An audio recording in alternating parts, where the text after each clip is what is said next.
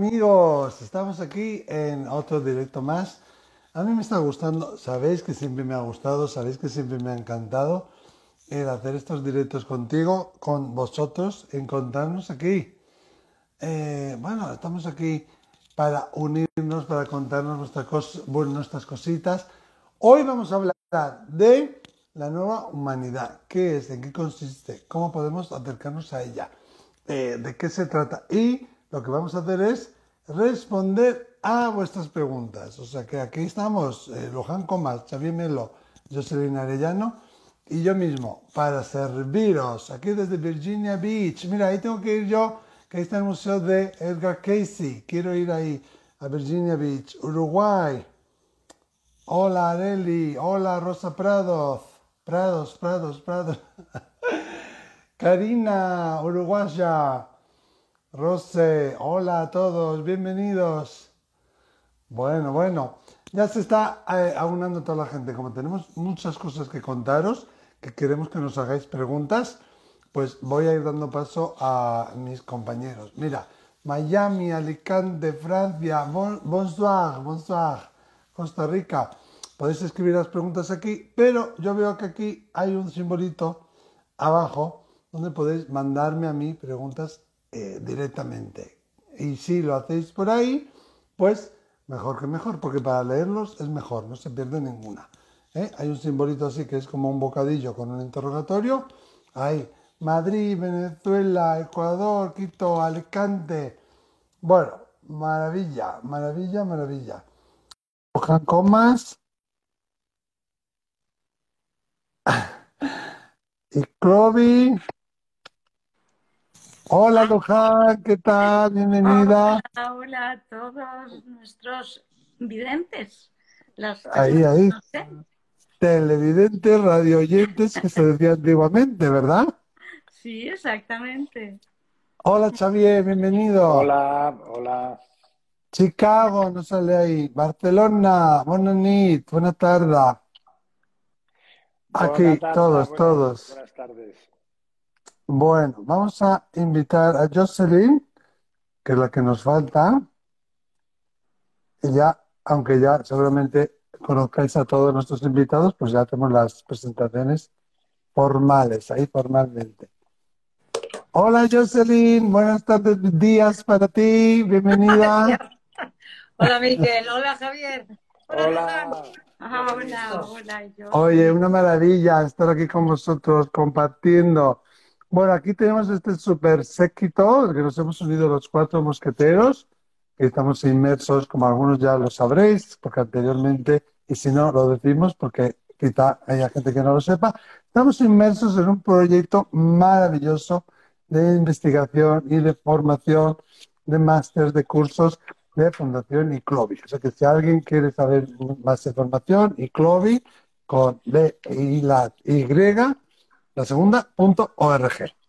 ¿Eh? Ahora te doy la palabra, Xavier, que tienes muchas cosas que contar. Pero aquí, a mi vera, aquí mismo, está Luján Comas, Luján Comas, de que es, eh, bueno, directora, digamos, de, de, todo lo que es viable. No, no, jefa de estudios, eh, copresentadora del show, como digo yo, es doctora, médico, es anestesióloga, coautora junto a Angie Carmelo de ¿Existe la muerte? Yo siempre lo decía mal. ¿eh? No, no, ya me lo aprendí. Conferenciante. Además fue en una conferencia ahí en Albacete cuando nos conocimos. Éramos los dos conferenciantes. La vi yo allí y dije, Dios mío, qué mujer, esta mujer. Y fui a saludarla y ahí surgió, ahí surgió nuestra amistad.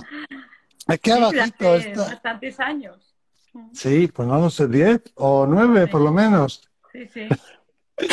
Aquí abajito hay Xavier Melo, que es nada más, nada menos que doctor en económicas, pero claro, él se distanció de ese mundo un poquito eh, por una experiencia cercana a la muerte que tuvo y es presidente fundador de Fundación Iclovi. ¿Qué tal estás, Xavier?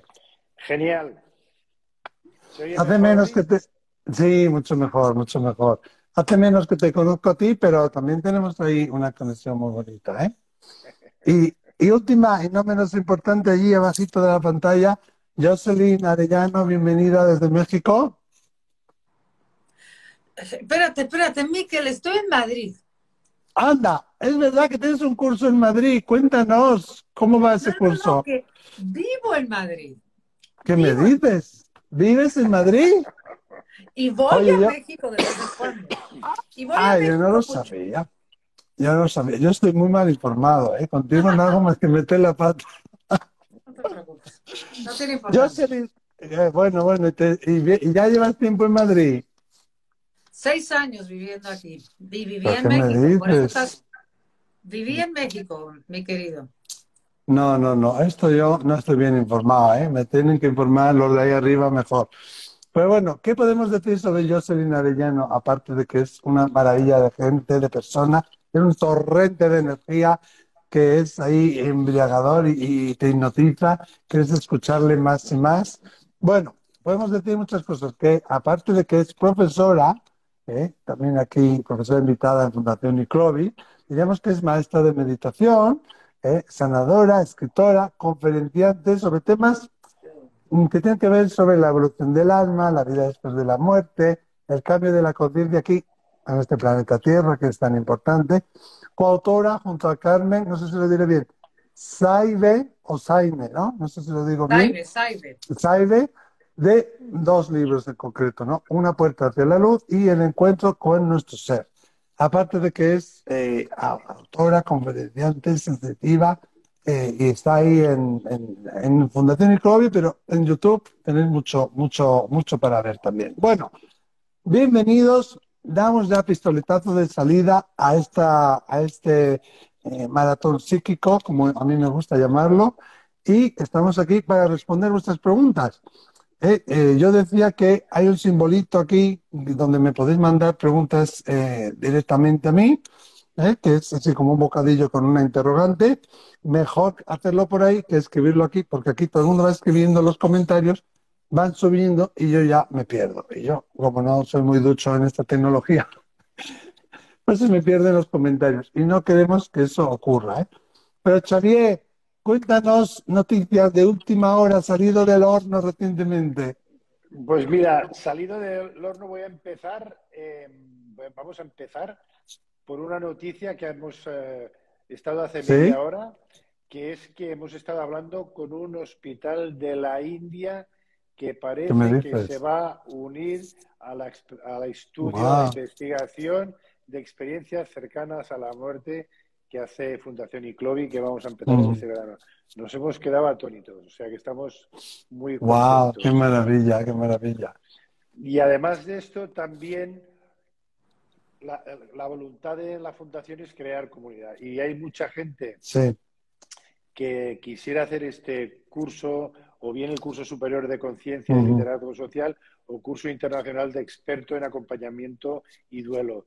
Y, y lo que vamos a hacer va a ser la posibilidad de hacerlo en dos años, para que la cuota salga por 94 euros al mes, que yo creo que ahí nos gustaría hacerlo gratis. ¿No? Nos gustaría hacerlo Claro. gratis, pero no puede Claro. ser. Y la idea es que hagan un año del 1 al 5, que, que en, el, en, en el curso en el curso de la conciencia pues sería el campo el campo bioenergético, la física cuántica, el cerebro y conciencia, ciencia, espiritualidad y experiencias cercanas a la muerte. Y el segundo Sí. año hicieran eh, el- la segunda parte, que sería Ujú. compasión y duelo, inteligencia emocional e intuición, desarrollo de la intuición, liderazgo social, gestión Sí. de la innovación, la ciencia de la felicidad y el trabajo final del curso. Y así Claro. se diluye todo y tienen la posibilidad de venir a las semanas presenciales igualmente. Claro, tenemos que decir que Fundación Inclovi, entre otras muchas cosas, entre, entre su, su deseo de, y, y- ímpetu, también podríamos decir, de generar grupo, de generar conciencia, de, de hacer, eh, crear comunidad, además de eso, hacéis investigaciones. Vais a replicar investigaciones que tienen que ver con experiencias cercanas a la muerte y vais a dirigir otras. Para estas investigaciones hace falta una financiación y muchas veces los cursos que hacemos ¿no? nos van a ayudar a financiar ese trabajo. Y son cursos y también son másters. ¿eh? porque Fundación ICLOVI es una entidad con todas las de la ley inscrita en todos los ministerios que le corresponde y con mucha enjundia. Entonces, por eso que hablamos de cursos, si no lo sabéis, si, si os interesa, mirad iclovi.org con B, como dicen en América, B larga, e Y la última, punto .org, y ya veréis qué maravilla, ¿no? Y ahora tenemos eso de que pueden hacerlo en dos partes. Yo quería añadir una cosa que también hablamos la semana pasada y es la semana presencial. Mm, la semana presencial, eh, los alumnos reciben toda, todas las clases magistrales y también eh, algunos eventos a los que están invitados. Pero lo que todos, por el mero hecho de haber sido eh, alumno de ICLOVI en cualquier curso, está invitado a todas las clases de cada año, no a la estancia ni a pero sí al curso, a todos los cursos que se den en esa semana, están invitados para actualizarse en conocimientos a lo largo de todas las formaciones que se vayan dando. Claro, claro, pero las formaciones tienen esa peculiaridad que son online, o sea, no importa si estás en México o estás en Madrid o estás en San Sebastián o en Bogotá, lo puedes hacer, pero después tenemos esa semana presencial, que es en Barcelona, pero también va a haber en México, va a haber en otros lugares.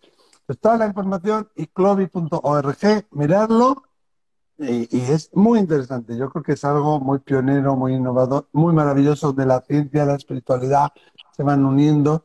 Como apuntaba la semana pasada eh, la, nuestra querida Jocelyn, ¿no? que personas de la ciencia, de la medicina, de repente nos traen el mundo de la percepción sensitiva, de la intuición, pues eso, eso es una maravilla. Y con mucho peso, con mucha legitimidad, con seriedad y, por supuesto, eh, acompañado de, eh, de, unas sesiones no solo informativas, sino también docentes que vais a aprender, vais a aprender muchas cosas. Y de libre e informado pensamiento.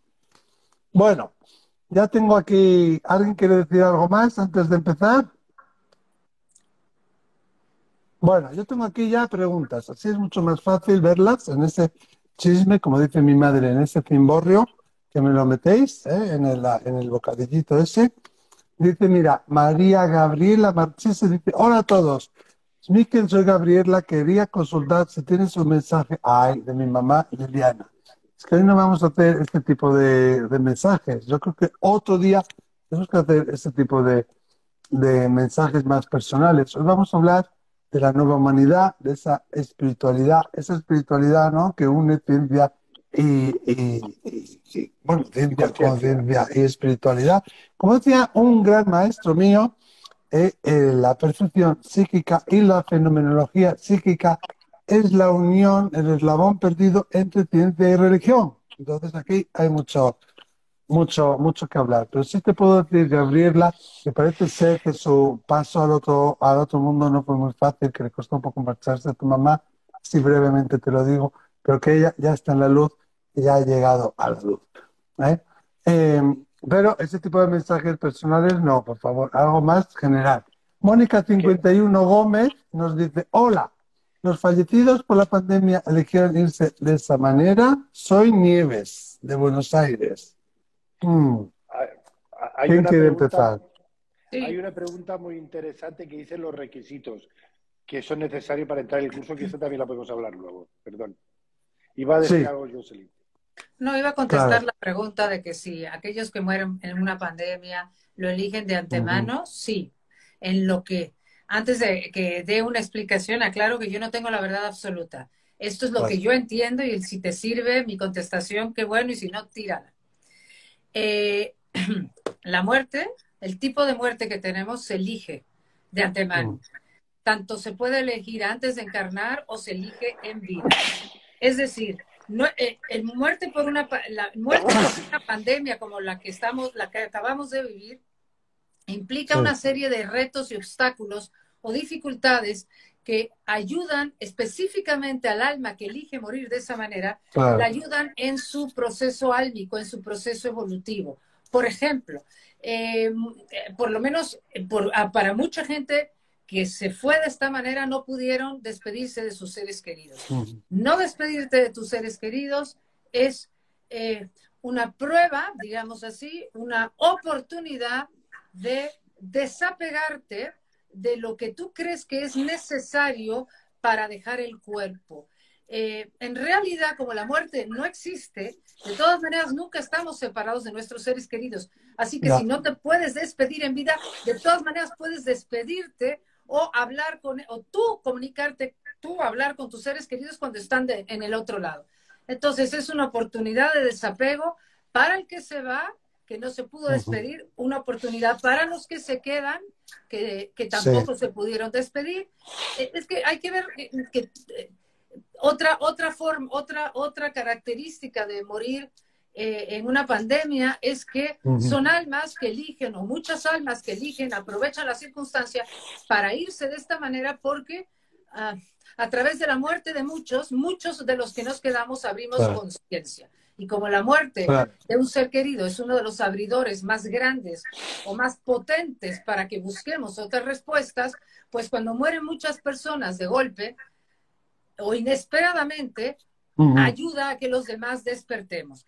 ¿Y qué pasa con las almas que se van? Bueno, Miquel, o cualquiera de ustedes puede agregar más a lo que yo estoy diciendo, pero ¿qué pasa cuando yo digo que es no solo una oportunidad eh, de desapego en la cuestión de no despedirte de tus seres queridos, sino que cuando uno muere de una forma no ideal, digamos, no ideal en el sentido de que no te pudiste despedir, no tuviste tiempo de organizarte, eh, eh, a lo mejor eh, moriste solo, en fin, implica una serie de dificultades que van en mm. contra de los deseos del alma, de los no, perdón, de los deseos de la, persona.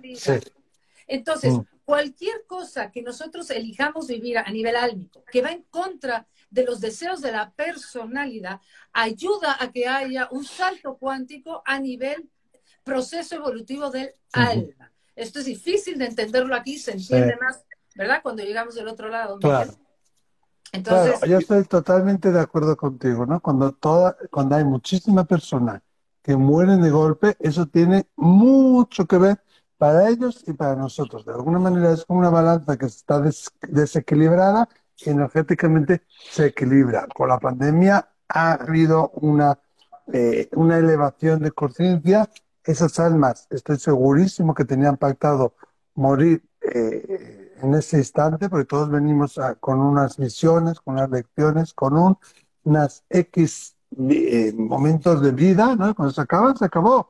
Pero cuando ellos se van, eso nos hace también a nosotros, es un aprendizaje para nosotros, ¿no? En realidad, nadie nace solo, nadie muere solo, venimos siempre acompañados de lo que yo llamo el séquito.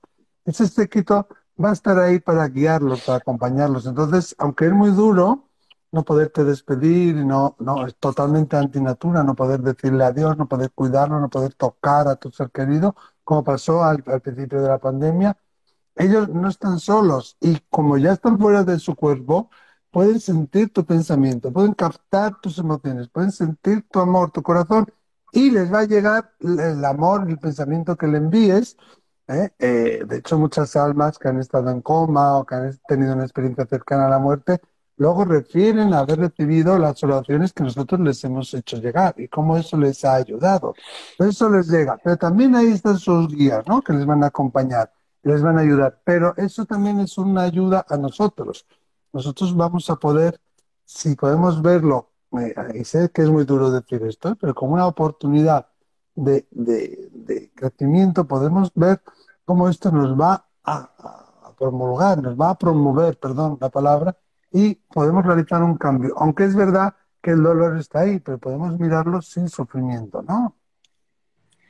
Es que como, es que, claro, es que aquí es muy difícil entender estas cosas, pero a nivel álmico, el alma elige exactamente el tipo de muerte, ya sea por pandemia, en un accidente o asesinado o a una edad de 90 años después de una enfermedad o morir tranquilamente, el tipo de muerte que elegimos es exactamente lo que en ese momento de nuestras vidas se necesita para poder aprovechar esa, esa forma de morir para dar un salto cuántico álmico que se entiende cuando llegamos del otro lado. Entonces, no es una, parece una tragedia morir de una forma eh, no esperada, pero del otro lado no se ve, el alma nuestra no lo ve como una tragedia. Ahí está, eso es.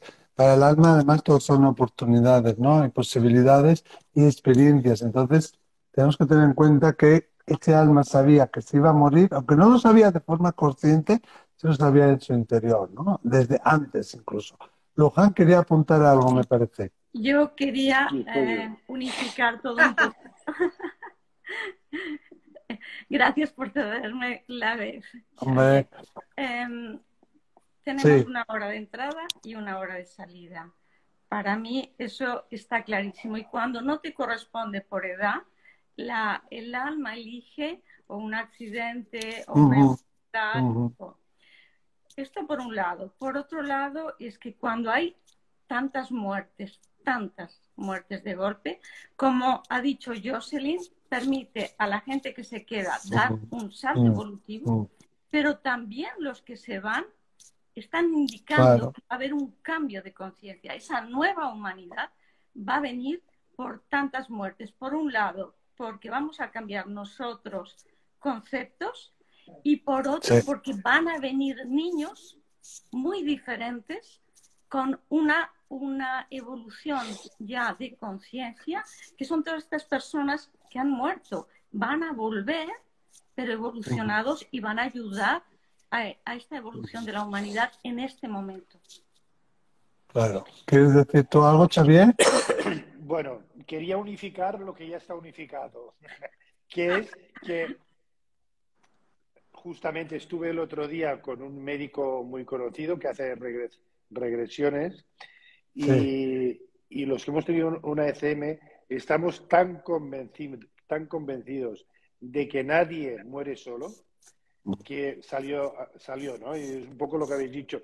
Una cosa es no habernos despedido, que quizá ese sentimiento lo deberíamos de tener cada día. Decirle cada día al padre o a la madre o al hermano o a la pareja, mm. te quiero, porque luego no se van, no se van solos. Claro, anda, eso yo lo digo muchísimas veces, ¿no? Haz lo que puedas ahora por tu ser querido, porque todo lo que hagas nunca te va a pesar. Lo que no hiciste, quisiste hacer, siempre te va a pesar, siempre te va a quedar pendiente, ¿no? De hecho, para la elaboración del duelo y la correcta elaboración del duelo es una un, un requisito, si lo quieres decir así, un condicionante muy importante el poder despedirte y poder cerrar, ¿no? Y ahí tenemos una tragedia cuando hay un asesinato, por ejemplo, donde no aparece el cuerpo, esa familia, por muy pequeña que sea, siempre va a tener ahí esa pequeña esperanza, ¿no? Y su duelo no podrá empezar a, tomar forma hasta que puedan enterrar, puedan hacer un cierre, puedan hacer un adiós. Entonces, en la despedida como ritual también es muy importante para la persona. Entonces, y además estas cosas las iremos hablando también en el curso. Pero si no te pudiste despedir de tu ser querido y allí in situ con ellos, hazlo tú. Pon su fotografía, pon su comida favorita, pon su bebida favorita, únete con la gente favorita de, de tu ser querido y haz un pequeño ritual. Despídete de ellos, mándale tus pensamientos, envíale tu amor y eso te va a ayudar a ti, pero a ellos también porque lo van a recibir. Yo quería decir que en el curso de, acompañamiento y duelo tendremos a Glinis Herman que nos va a explicar los rituales eh, que son convenientes hacer. Esto que estás explicando eh, es el arte del ritual que es importantísimo cuando una persona se va. Total, totalmente. Bueno, hay, vamos un, a seguir. Hay, un médico de, paliativos eh, bastante conocido que tiene una asignatura que es Bienvenida a Muerte, un poco para, para verlo desde una óptica, como estábamos hablando ahora, más optimista. Y es un médico de Colombia. Abrimos campo. Ah, ah, ya sé quién es, me parece a mí. Un gran amigo mío. Mira, Miriam nos dice, el máster de percepción extrasensorial son obligatorias las semanas presenciales. Yo estoy matriculada, gracias. No sé si Xavier o Luján. Mira, lo mejor es la semana presencial, porque es cuando todo el aprendizaje se hace con abrazos y, quién no va a venir una semana presencial si le es posible para estar cenando con Pinman Lommel, con Jocelyn o con Luján o contigo. ¿Eh? Sí, pero lo que ella pregunta... Sesiones, y sesiones muy personalizadas. No es obligatoria, pero es altamente recomendable. Que lo hacemos en, bueno, en Barcelona, en México, en otros lugares se va a ir haciendo. ¿eh?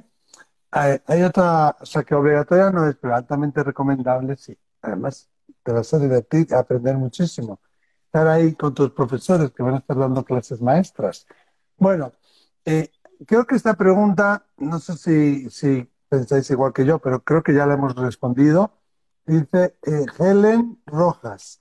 ¿Escogemos la fecha de morir y también cómo? ¿O cómo puede cambiar de acuerdo a nuestras decisiones en la vida? Yo creo que ya lo hemos dicho antes, ¿no? Pero ¿Queréis apuntar algo más? Sí, no, no, yo creo que se puede eh, añadir un poquito más porque ella lo que está diciendo es si, si se escoge ante, de antemano y es como inamovible o es algo que se ah, puede ya, ya, en vida. Claro. Yo personalmente, personalmente sí creo que se puede modificar en vida sí, yo también. a nivel álmico, dependiendo, bueno, eso es mi persona, a nivel álmico, dependiendo de qué necesite yo como alma en un momento de mi vida. Puede ser que, eh, ¿cómo se dice? Pueda adelantar la muerte y cierto tipo de muerte. En fin, yo sí creo que se puede. Sí, yo también, yo, también, yo también, yo también estoy de acuerdo. Además, me encanta que estemos de acuerdo.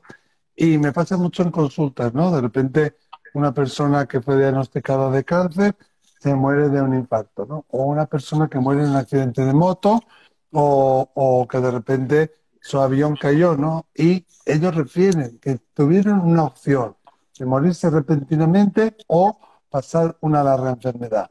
Y normalmente, por no hacernos sufrir a nosotros, por no, hacer, por no sentirse como una carga, por no ser una molestia y por no pasar por este, ese proceso de, tan duro que es de desgarro emocional que ellos viven en ese proceso, pueden decidir en un momento dado irse de otra manera que sea como más eh, rápida, ¿no? Más, eh, con menos sufrimiento. Es como, como otra opción, es como esos libros que leíamos aquí cuando yo era niño, había unos libros de, del barco de papel, me parece que eran, que te decía, bueno, estabas en la página 30, ¿no? Y te decía, si tú crees que el mayordomo es el asesino, vete a la 30. Si tú crees que la abuela es la que lee la página 54, si tú crees que tal, pasa a la página 60. Es como que el libro tenía distintos finales y en algunos casos tenemos distintas opciones y podemos elegir morir de una manera o de otra. O al revés, tengo la opción de irme así, sin más, y decido irme eh, con un proceso más largo de eh, donde tengo que trabajar el desapego, donde tengo que trabajar la confianza en los demás, donde tengo que trabajar también el amor incondicional para mí, pero yo ser también ejemplo para otros. O sea que sí hay como muchos matices y yo también creo personalmente que se puede, se puede elegir. Al menos en ciertos casos sí. Totalmente de acuerdo con, con, vosotros. Juan, ¿quieres decir algo tú? Sí, sí, no, no, yo también estoy de acuerdo. Que en determinados casos sí, que sea bueno para ti o que sea bueno para los otros, sí. Bueno, o o que te equivoques, y, pero lo que está claro que si tenemos un aprendizaje y, lo recortamos, vamos a volver a hacerlo. O sea que... Pero no exactamente, lo que yo entiendo, Javier, es que no, es decir, que si lo recortamos, como dices tú, lo que yo entiendo es que eh, sí, vamos a decir que ahí hay un aprendizaje que no se llevó a, llevó a cabo en la Tierra, pero esto se puede seguir llevando a cabo o porque regresas o se puede llevar a cabo también en los siguientes planos a los que vamos o vamos. O sea, no es obligatorio volver a la Tierra a... Claro. Eh, ¿Ok? Estoy totalmente de acuerdo. No, yo he dicho claro. acabo, de, leer un libro de este médico con el que estuve hace unos días y decía mm. también esto. O sea, ¿Cómo es? ¿Cómo es el libro? La próxima semana. bueno, pues hay un libro de George W. Meek, M-E-E-K. la respuesta está en el alma. De vale, la respuesta está después de la publicidad. no, pero hay un libro de George W. Meek, M-E-E-K, que ya en castellano no, no lo hacen, pero en inglés sí se puede encontrar. ¿Qué pasa cuando morimos? After we die, what then? Que habla de... Sí, ¿no? Que es ya de los años 70, pero está explicado sencillísimamente, está explicado muy bien y habla de las diferentes dimensiones, a dónde vamos según nuestra conciencia, según nuestra conciencia evolutiva, cómo desde aquí podemos ayudar a las dimensiones, cómo desde allí nos pueden ayudar, cómo entre ellas también se pueden ayudar. Entonces, hay muchas verdades espirituales que yo he aprendido, como sabes, como eh, inamovibles, en piedra ahí, están escritas a fuego, pero luego he visto que la práctica no siempre es así. Todo el mundo tiene derecho a la redención divina. Todo el mundo es merecedor del perdón divino. Y todo el mundo tiene derecho a regresar sin preguntarle ningún por qué y sin reprocharle nada a la luz que es su hogar. Entonces, desde esa base, pues bueno, cada uno tiene su proceso, ¿no? No es el mismo, no siempre es en la misma, eh, la misma forma, a veces tenemos más ropa para lavar, pero el perdón divino es algo que está ahí disponible para todas las almas.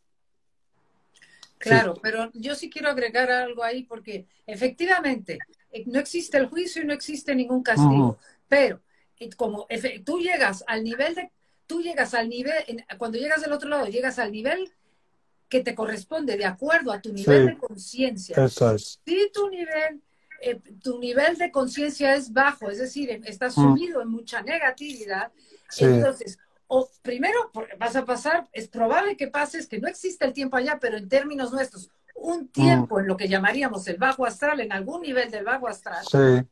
Y cuando tú te salgas de esa oscuridad del bajo astral y llegues a la luz, habiendo, cuando tú te das cuenta en la luz, digamos, de todos los actos perpetrados en contra del amor, tú pasas un proceso. Desde luego no hay castigo, pero tú mismo, al ya no tener cuerpo físico, al tú tener conciencia de ese amor que somos y tú poder experimentar exactamente, sentir lo que tú le has hecho pasar a otros, tú mismo sabes que hay mucho ahí que compensar o equilibrar claro.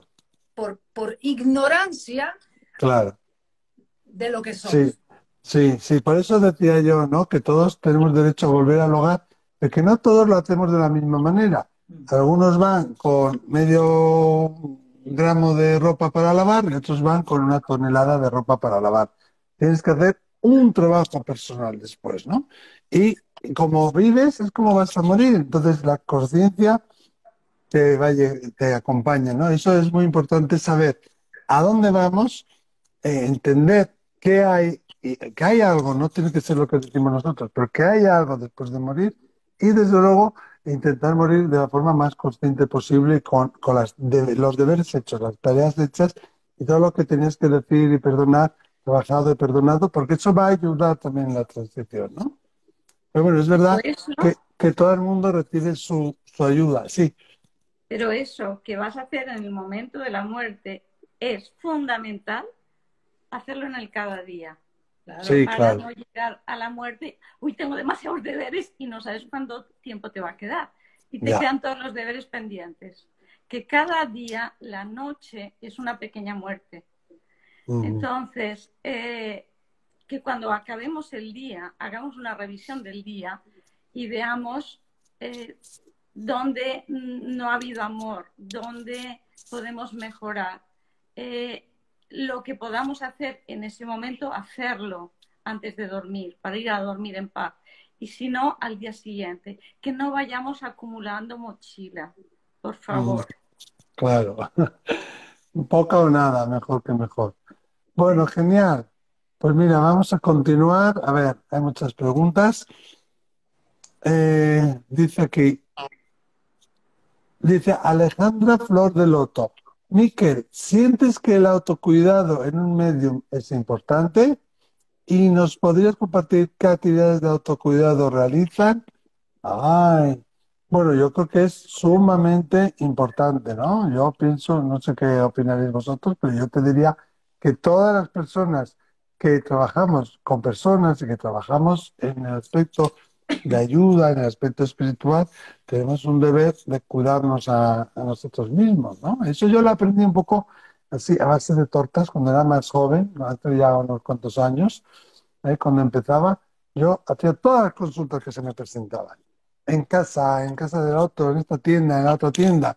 Me pasaba que me agarraba catarros, me agarraba gripes, fiebres, hasta que un amigo mío que es entrenador personal eh, me dijo, es que Miquel, cada día, cada consulta que haces tú, entregas un pedazo de ti a la otra persona, ¿no? Como si la batería se fuera gastando.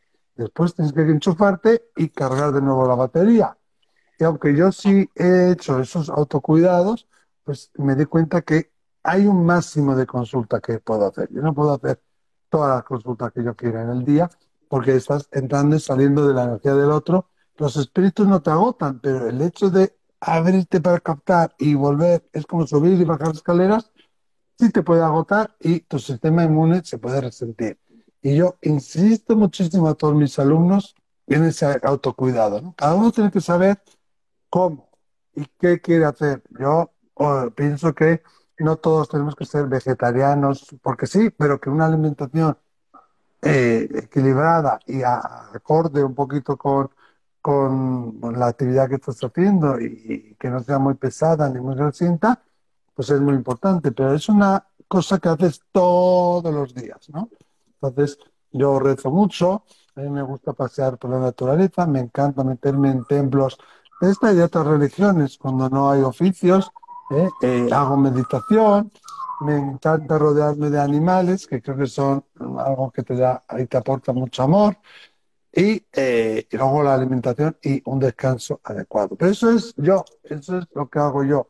Y sí que cada uno al final tiene que encontrar eh, su modo, ¿no? Pero sí, cuidarse, quizá aprender a decir que no, porque mucha gente que estamos en el campo espiritual nos ha costado aprender eso, ¿eh? Saber decir que no, quiere poner los límites. Y luego un día a día un poco ordenado y claro, vivo en un mundo terrenal, pues voy a disfrutar de los placeres terrenales en su medida. No tengo por qué estar como un Buda en cuatro horas al día, ¿no? Pero sí un cuidado constante y el ser consciente de esa necesidad de cuidado. Y reírse, reírse mucho, y vibrar desde el amor y dar ejemplo con los actos con cada persona con la que te cruzas, ¿no?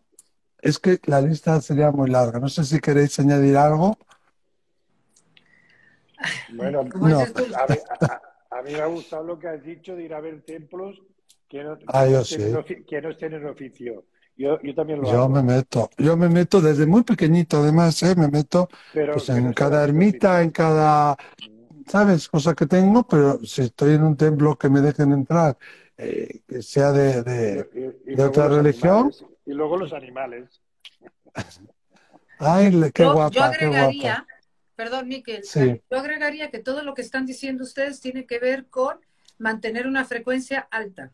Eso es. Entonces, todo lo que tú haces, por obviamente rezar la naturaleza, los animales, la, meditación, agradecer, eh, poner límites, hacer amoroso, compasivo contigo, con el otro, todo eso.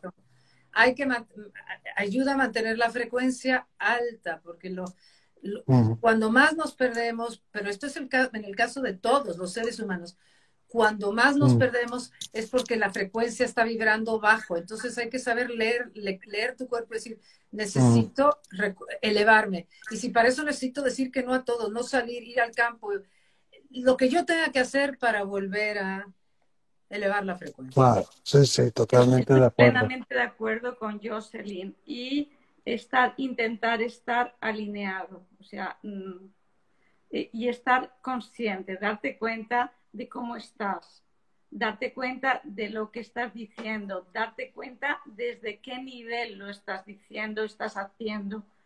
Es, importante. O sea, yo iría a la conexión con el ser, con tu ser, eh, para mantener esa frecuencia y ser consciente de todo de lo, de tuyo, lo de alrededor, agradecer, que ha dicho Jocelyn. Es tan importante agradecer, pero si no te das cuenta, no agradeces. O sea, para mí la base es la conciencia. Claro, agradecer, agradecer. Es una nueva conciencia. Hay, muchas, hay muchas preguntas sobre constelaciones familiares. También hay constelaciones familiares en el, en el curso que está Jocelyn de acompañamiento y eh, duelo. Eso, quizá Jocelyn o Luján podrían explicar qué son ¿no? las constelaciones familiares, si alguien no lo sabe. Yo prefiero que conteste Luján porque yo no soy experta en las constelaciones familiares. Y si están bien hechas, funcionan muy bien y mucho. Yo tampoco, pero, pero eh, la persona que tenemos, Lourdes Pérez Benito, eh, en el curso, es una experta en constelaciones, lleva muchísimos años y además eh, es formadora. Pero es importante que a veces nosotros traemos algún problema de un antepasado. Claro. Y de alguna manera sanándolo en nosotros y dándole cabida en la familia, porque hay muchas personas que se han suicidado o han tenido abortos o... O hay secretos, secretos que están ahí. Mm. Hay que darles una mm, presencia. Y a través tuyo y a través del alma puedes sanar eh, constelaciones, un problema que se va repitiendo generaciones y generaciones. Entonces, a través de darte cuenta y trabajarlo, sanas las posteriores. claro que sí. Estas constelaciones familiares que, eh, bueno, tienen su base en realidad en, bueno, en, en People Making, ahora no me sale la mujer, pero bueno, María Gomori, que es una de sus seguidoras, pero bueno, Bert Hellinger es el que le da forma. Eh, eh, bueno, pero ya antes hacía algo parecido como a la psicomagia o psicodrama, ¿no? Y Bert Hellinger le da forma. ¿Qué estamos viendo? Que la familia tiende a la homeostasis, ¿no? Al equilibrio. Y cuando de repente hay un secreto que, o hay algo que no se cuenta porque me duele mucho, y esto que se, se esconde, para cubrir ese hueco, la familia toma otra forma y da un giro y, y, y va a esa homeostasis tirando de aquí y de allá. Como cuando te duele una pierna, entonces tu columna va haciendo así, ¿no? Para, para evitar ese dolor y se deforma por otro lado. Entonces, en las constelaciones familiares que trabaja el alma desde el alma, ¿no? Y, y, y se eligen a personas de alguna manera que van a representar esa temática, esa problemática, se vive como lo, el alma lo vive y tú como eh, protagonista lo eres testigo en primera persona de cuál es el proceso que está ocurriendo y como testigo que eres, puedes eh, terminar de cerrar y terminar de sanarlo, ¿no? Y traerlo a la conciencia, sí, además sanarlo y, y, darle salida muchas veces dándole un lugar. Entonces, si están bien hechas las constelaciones familiares, eh, tienen mucho, tiene, tiene mucho, mucho que ver y, sanan muchísimo, ayudan muchísimo. ¿eh? Pero es muy importante también ese cierre que se haga bien. Sí. Sí. Mira, dice Diana Patricia Pereira. Eh, bueno, primero otra pregunta de Esquirred. Dicen, dos almas de familiares que partieron pueden comunicarse en otros planos. Claro. claro, clarísimo, por supuestísimo. Por supuesto. Pero Jocelyn, no es así como una charla de póngame usted con la 309 a ver qué me cuenta, ¿no? Bueno, es que, por ejemplo, eh, yo, eh, yo lo que estoy entendiendo de la pregunta es que son dos almas que se fueron más o menos al mismo tiempo, es lo que estoy entendiendo. Sí, sí, sí. O a lo mejor no, pero bueno, que, que si se vuelven a encontrar arriba, Probable, no, seguramente que sí. Ahora, ¿en qué momento se van a volver a encontrar? Mm. No podemos saber porque también depende del proceso de cada alma y, en qué momento se encuentren, pero que se encontrarán seguro. Claro, claro. Y ella pregunta si se pueden comunicar. Y claro, clarísimo que sí, ¿no? Claro. esa comunicación muchas veces viene a través de símbolos, viene a través de sensaciones, a través de imágenes que parecen inconexas, viene a través de, audiciones, viene a través de lo que nosotros pensamos a menudo que son recuerdos, y no le prestamos atención, ¿no? O a veces estamos tan enfocados en querer ver, porque vivimos en este mundo visual, que nos perdemos toda esa otra fenomenología que ocurre, ¿no? Entonces, es importante aprender, uno, cómo uno se comunica, explicarle al espíritu cómo uno necesita recibir esa comunicación y también estar abierto y entender cómo ellos se comunican, ¿no? Y ello puede tardar un tiempo, pero que se comunican, segurísimo que sí. Ah, pero yo ¿Eh? creo que yo me confundí. Eh, si ellos se comunican con los que estamos aquí o si ellos se comunican allá. Ah, yo entendí que si se comunican con nosotros. Pero esta ah, pregunta es muy interesante también. Lo que yo entendí una cosa y yo otra cosa. Ah, oye, pero sí, sí. Las dos son un sí. Ah, sí, tú entendiste como yo, Selene. Ah, yo entendí ah, yo no, yo no. Pregunta, sí. Ay, perdón, perdón, pero igual tenías razón, no lo sé. Pero entre ellos también se comunican, claro que sí. Sí, ahí en el George Meek también lo vemos y en un montón de libros que tenéis ahí disponibles de, de bueno, de todos nosotros y de Michael Newton y de un montón más. ¿Eh? Bueno. Pero, eh, te cuentan que cuando hay unas experiencias perimuerte, los seres que vienen a visitarles hablan entre ellos. O sea, ellos están manteniendo una conversación mientras tú estás allá viéndolos. Y a veces no acabas de enterarte de lo que están diciendo, porque ellos ah, van hablando a su, a su rollo, ¿no? Y, o sea, sí, sí, se comunican entre ellos y se pueden comunicar con nosotros, sí. Claro. Mira, dice aquí Revolución Álmica, quien vivió la ECM, la experiencia cercana a la muerte, ¿puede contarnos si el estado de conciencia espiritual ayuda a vivir estas experiencias? Xavier, la pelota está en tu tejado. ¿Puedes repetir la pregunta? No la he entendido. Ay, pues lo acabo de borrar, porque ya lo había leído. Entonces, sí, eh, pues no lo sé exactamente. sí, claro, como hay muchas preguntas, en cuanto la leo, la borro. Sí, es importante cultivar como un estado de conciencia elevado, ¿no? Entendido. Bueno, sí, cuando uno tiene una...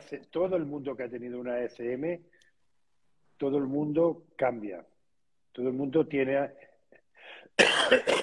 tiene esta necesidad, perdón, de aproximarse al mundo espiritual, tiene esta necesidad, este propósito de vida, se convierte en un propósito de vida de hacer algo para los demás. Y este algo normalmente es provocar eh, el despertar conciencias, eh, provocar el, este aprendizaje del que nos habla Luján y Jocelyn y tú. Sí, pero para tener la experiencia previamente es necesario cultivar un estado específico. No, no, no, no, no, para esto no, no porque hay mucha gente que ha tenido experiencias que no eran religiosos yo no, yo, yo no lo ni era. espiritual ni nada, ¿no? Y, no, y, Ben Alexander, por ejemplo, la prueba del cielo, era una persona que era absolutamente todo lo contrario.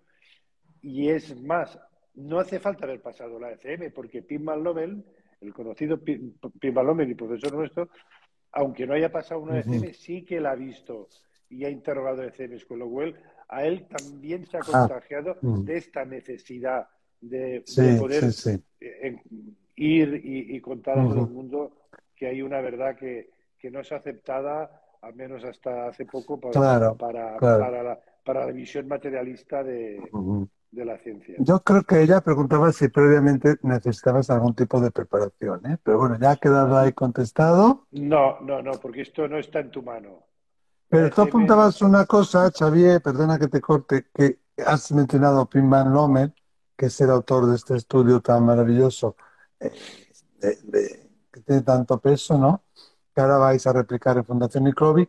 Pero mm, tú, hay una cosa que me gustaría que explicaras porque a mí me has hecho recordar. Ah, experiencias cercanas a la muerte compartidas, experiencias de muerte compartidas. Eh, mejor que lo cuente Luján, las compartidas.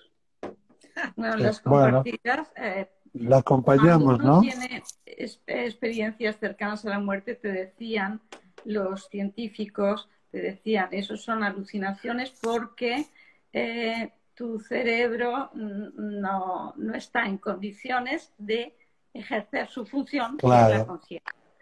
Y eh, tanto Raymond Moody, el doctor Raymond Moody, como la doctora Penny Sartori han escrito libros de experiencias compartidas, es decir, la persona que puede ser un médico, una enfermera que está allá, o puede ser un familiar, o puede ser un niño, em, viven aquello que está viviendo la persona que se va. Y te lo pueden describir exactamente igual. Y tienen su cerebro en perfectas condiciones. Y eso, lo acompañan hasta el, borde de la entrada del cielo, ¿no? Sí. Es, es, maravilloso. Pues eso mm, a mí me ha recordado, ¿no? Lo que has dicho de Pim me ha recordado a eso. Dice aquí, María Gabriela Marchese. ¿Uno siempre puede ver a sus guías cuando muere? Yo tengo entendido que sí. Yo le diría también que sí, ¿no? Además, probablemente ya desde antes de morir, bueno, ya lo estás percibiendo. A menos, sí, puede ser que sí, pero a menos que cuando mueras, o sea, los guías siempre están, eso sí, están desde antes y están esperándote. Pero si tú pasas por un tránsito por el bajo astral, es decir, porque tú mueres eh, eh, eh, porque mentalmente, mental y emocionalmente no has resuelto una serie de cosas, sigues fuertemente apegado a lo que dejaste, pasas por el bajo astral y tú, aunque tus días están ahí esperándote y tus seres queridos para mostrarte la luz, si tu atención está puesta en lo que dejaste, no podrás ver a tus guías, aunque están ahí al lado tuyo, pero como tú estás vibrando en la frecuencia de la tierra todavía, ellos vibran en una frecuencia más alta, te quedas todavía viendo lo que dejaste y no los puedes ver. Ahí es cuando los rezos nuestros ayudan a elevar la frecuencia del que se ha ido y sigue fuertemente apegado para ayudarlo a elevarse para poder entrar en contacto con sus guías o sus seres queridos e ir hacia la luz.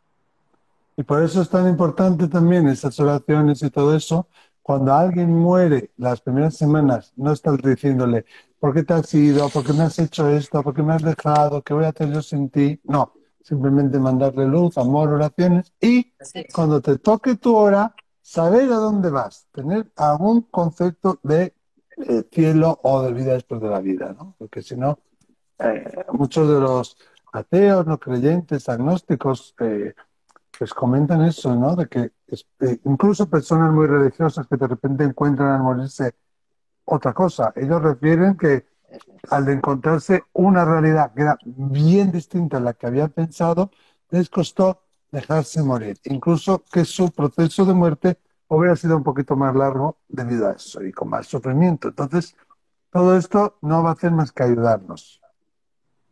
Sí. Bueno, eh, mira, tenemos aquí GavNav11 que nos manda una pregunta en dos.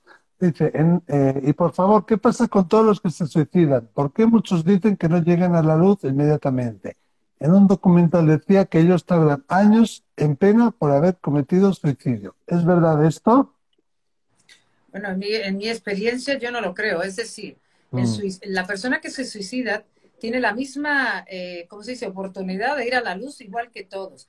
La única razón por la cual eh, una persona que se suicida puede pasar, pasar por una etapa en el bajo astral igual que cualquier otro es porque su mente lo mantiene apegado a lo que dejó, porque en el caso de una persona que suicida puede que eh, eh, experimente muchísima culpa al darse cuenta del dolor que ha dejado en sus seres queridos, porque muchas veces la persona que se suicida no se le ocurre pensar que hay una vida después y mucho menos se le va a ocurrir pensar que va a generar mucho dolor.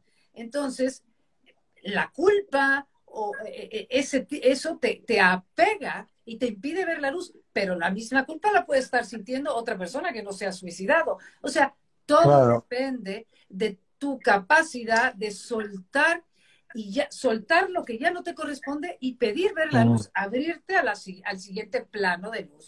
Entonces, no es verdad que se suicida se va a tardar más o menos que otro, depende de la ayuda que reciba, depende de, su capacidad de abrirse y soltar. Y depende, Jocelyn, desde mi experiencia también, del estigma, del estigma social con los que nosotros nos refiramos a ellos, con el dedo del juicio con los que los tratemos, con la culpa que les hacemos sentir a ellos, a sus familiares, o el amor que les enviemos. Eso es muy importante. Fíjate que yo estoy de acuerdo con lo que has dicho tú, Jocelyn.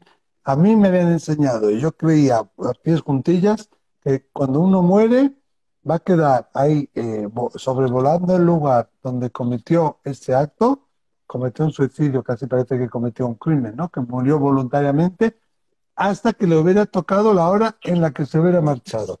Y al estar ahí dando vueltas y vueltas y vueltas, eso va a hacer que esa persona se cargue, por decirlo así, de esa energía más terrenal, más de bajo astral, perdón, y que cuando le llegue su hora no pueda ver la luz, que solo ve lo que ha dejado atrás. Bueno, pues yo he visto en mi práctica que muchas, muchas, muchas, muchísimas veces esto no es así. Que eh, depende mucho de, como ha dicho eh, Jocelyn, de, de, ese proceso que ellos viven, de cómo les tratemos. El estigma social es muy importante. Sí que es a veces un proceso por el que pasan de aturdimiento ¿eh? y que a veces necesitan una ayuda extra. Pero muchísimas veces yo me he encontrado a la persona ahí en la consulta totalmente normal y totalmente en un proceso eh, de amor, como todo el resto de la familia, como todo el, resto de personas que están en el cielo, sin ningún cambio. Otras veces veo que no está, que aún igual han pasado dos años, dos años y medio, tres, y aún está en su proceso, o que primero fue a un lugar de descanso, ¿no? Para, yo le llamo el spa espiritual, para recargarse las pilas. Y, y otras veces tienen como si fuera una vibración un poquito como más pesada, están cerca de su familia, pero como si tuvieran como un halo un poco ahí, aún como de vergüenza, ¿no? En cuanto les ayudas a elevar esa vergüenza, ayudas a tratarlos desde el amor, entender esta experiencia como algo que ellos quieren escapar del dolor, el que, el que se suicida no se quiere suicidar, solamente quiere huir del amor. Y muchas veces no saben que hay un más allá, porque si lo supieran seguramente no lo harían. Pero cuando les ayudas a ver eso, esa pesadez es liberada y se eleva. Entonces, he visto tantas, tantas, tantas, tantas, tantísimas eh, ocasiones en las que esto no se cumple, en algunas sí, pero también en el momento en el que le haces entender a la persona, que al final lo que te atrapa, eso es tu propio estado mental, eso es lo que te, atrapa, ¿no? Eso lo vemos, por ejemplo. La negatividad del estado mental, es decir, la pesadez que te ata a lo que dejaste. Por eso una, hay que entender que cada oración a que hagamos por los que se han ido, cada pensamiento que tú tengas, que la luz se haga en ti o, que le digas, pide ver la luz, cada oración es como si les mandáramos un chisguete de luz que esa luz los ayuda a desapegarse de estas ideas que los mantienen atados. Por eso es tan importante las misas, los rituales, los rezos, porque juntos les mandamos luz para soltar sus creencias que los mantienen o culpables o atados, en fin, por distintos motivos. Claro, totalmente de acuerdo, estoy totalmente de acuerdo.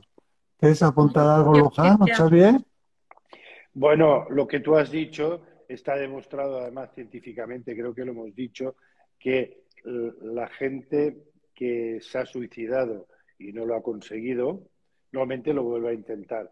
Pero la gente que se ha, intentado suicidarse y ha tenido una CM, no hay ningún caso, ninguno, que la persona haya vuelto a intentar suicidarse. Que un poco es lo que has dicho tú, ¿no? Cuando descubres que realmente muchas cosas que creemos que son importantes en esta vida no lo son y, simplemente lo importante es el amor, que es lo único que nos llevaremos, la gente supera cualquier trauma que haya sido pues un maltrato, una injusticia, una, una pérdida de dignidad, una pérdida de amor, una pérdida de un ser querido, cualquier cosa de estas se supera. Claro, eso es un tema muy profundo que no podemos generalizar, habría quizá que estudiar cada caso individualmente, ¿no? Pero el amor está disponible para todas las almas. ¿Querías decir algo, Luján, tú? Bueno, un poquito ahondar en lo que ha dicho Xavier y que esas personas eh, nadie les juzga y sienten ese amor incondicional y esa paz, eh, que cuando vuelven mm, vienen a hacer aquello que se habían comprometido a hacer y encuentran sentido y para qué a su vida, ¿no? Pero también que es muy importante en una cosa que habéis hablado antes, es que eh, el estigma social, que para mí es muy importante. es que eso mucho peso, ¿eh? te impide eh, rezar por estas personas, em, hacerles misas, hacerles, parece que que no, no se les deba hacer. Es a los que más. Y rezarles y enviarles luz, enviarles amor para ayudarle en ese, en ese proceso. Claro, y además muchas veces los supervivientes, ¿no? que se llaman los familiares de aquellos que, se han ido por suicidio, los supervivientes tienen tanto enfado, tanta rabia, que ellos mismos dicen, pues no te voy a retar, pues no te voy a ayudar, ¿no? Y quizá podemos aprender a lidiar de otra manera, ¿no? Pero siempre las personas se recomienda que reciban ayuda psicoespiritual, ¿no? Y esto lo vamos a ver también en el curso de, duelo, en el máster, ¿no? De duelo. Sí, que se va a hablar del suicidio, precisamente. Claro, claro que sí. Eh, mira, la, la, la, la, Alejandra, no estoy cantando, es que ya se llama así.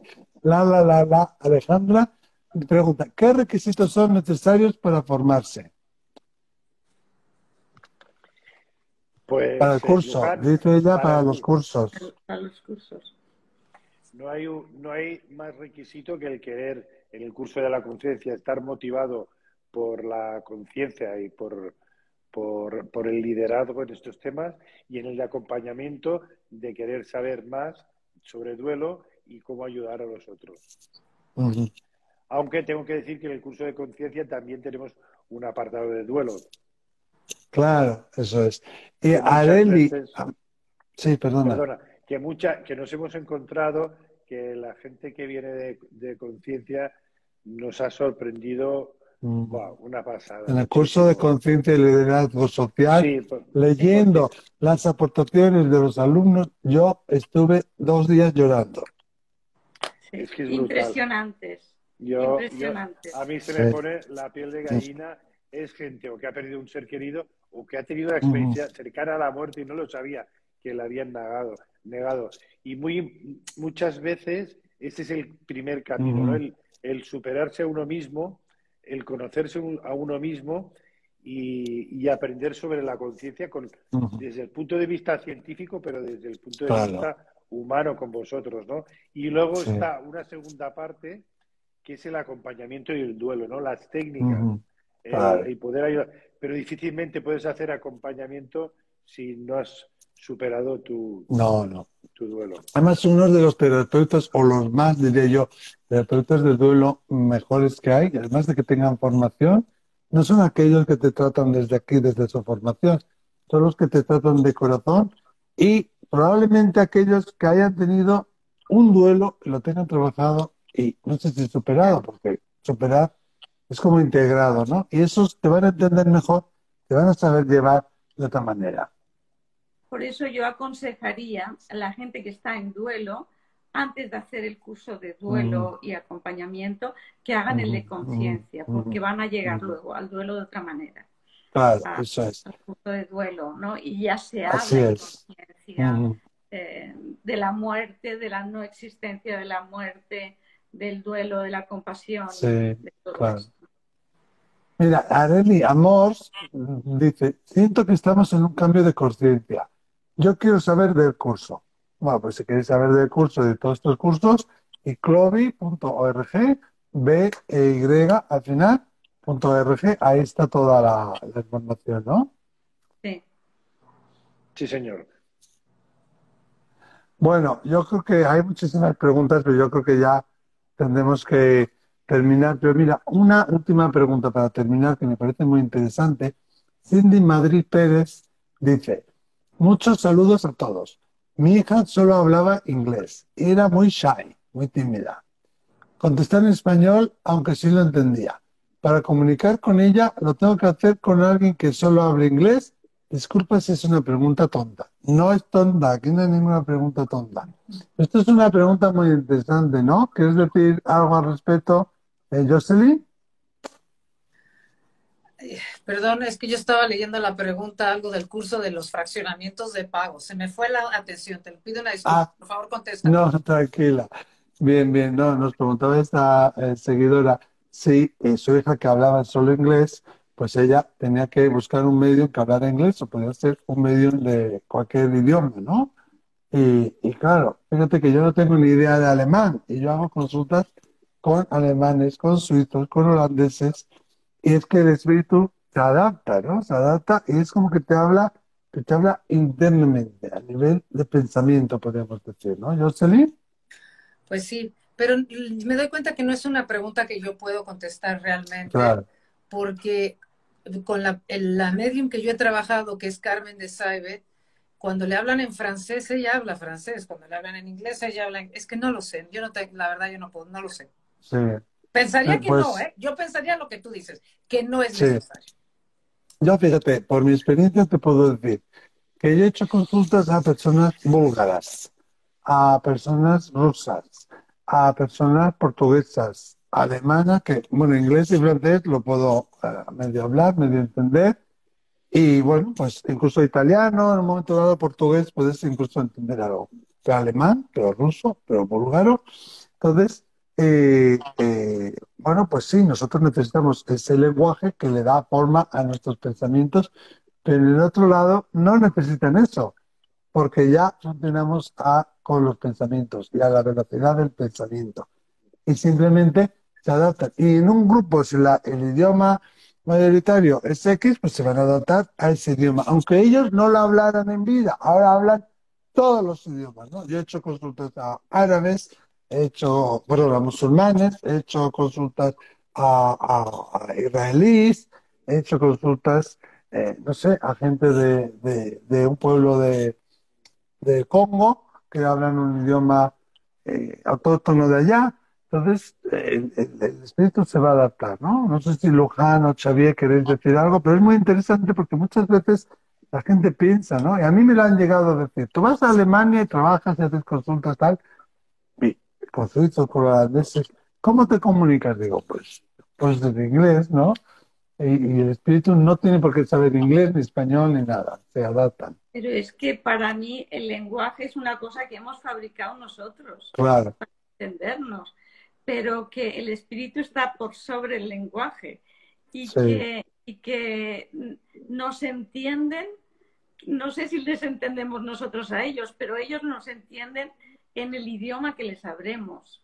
Para mí no hay, no hay ninguna duda. Probablemente es una frecuencia, es lo que yo pensé, que es por frecuencia. Y, porque yo no creo de lo que yo entiendo de la comunicación con los que están del otro lado, es que tratan de comunicarte tus ideas, pero eso pasa por sus ideas, pero entonces pasa por el filtro del medium. Tú has de saber mejor que nosotros, Miquel. Este... Claro, a mí me ha pasado de todo, ¿no? Porque a veces el espíritu pues te muestra imágenes o te muestra como eh, pensamientos, símbolos. Entonces sí, pero otras veces simplemente es que recibes eh, como dentro de tu conciencia, te están hablando, pero a nivel de conciencia, a nivel de pensamiento. En alguna ocasión me ha pasado, fíjate, que he dicho una frase en griego, yo no hablo griego. Y, he dicho una frase en búlgaro. Me acuerdo de una conferencia que le saludo a una persona, me contestó y digo, ay, perdón, porque no sé qué me está pasando. Y ella me dijo, no, no, es que tú me has dicho, Dios te bendiga en búlgaro. Yo no hablo búlgaro. Entonces es como que en un momento dado, es como que yo lo vivo así, ¿no? Que tú vas a decir, me llamo Manuel y de repente como que el espíritu hace surf, se pone en la punta de tu lengua, ¡prum! y sale aquí una información, pero esa información canalizada que tú puedes sacar en otro idioma es como palabras o frases muy cortas, nunca es como una verborrea muy larga, porque el resto funciona a base de simbología o de ideas o de sensaciones también en mi caso, ¿no?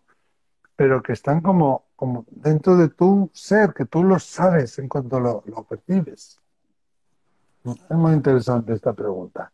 Así es. En fin, tenemos muchísimas más preguntas, pero ah, desafortunadamente tenemos que dejar este directo aquí. Estaremos aquí horas con vosotros porque nos encanta, pero tampoco se trata de aburrir aquí al personal. Eh, daros las gracias a todos los que estáis ahí, habéis estado ahí, habéis enviado preguntas.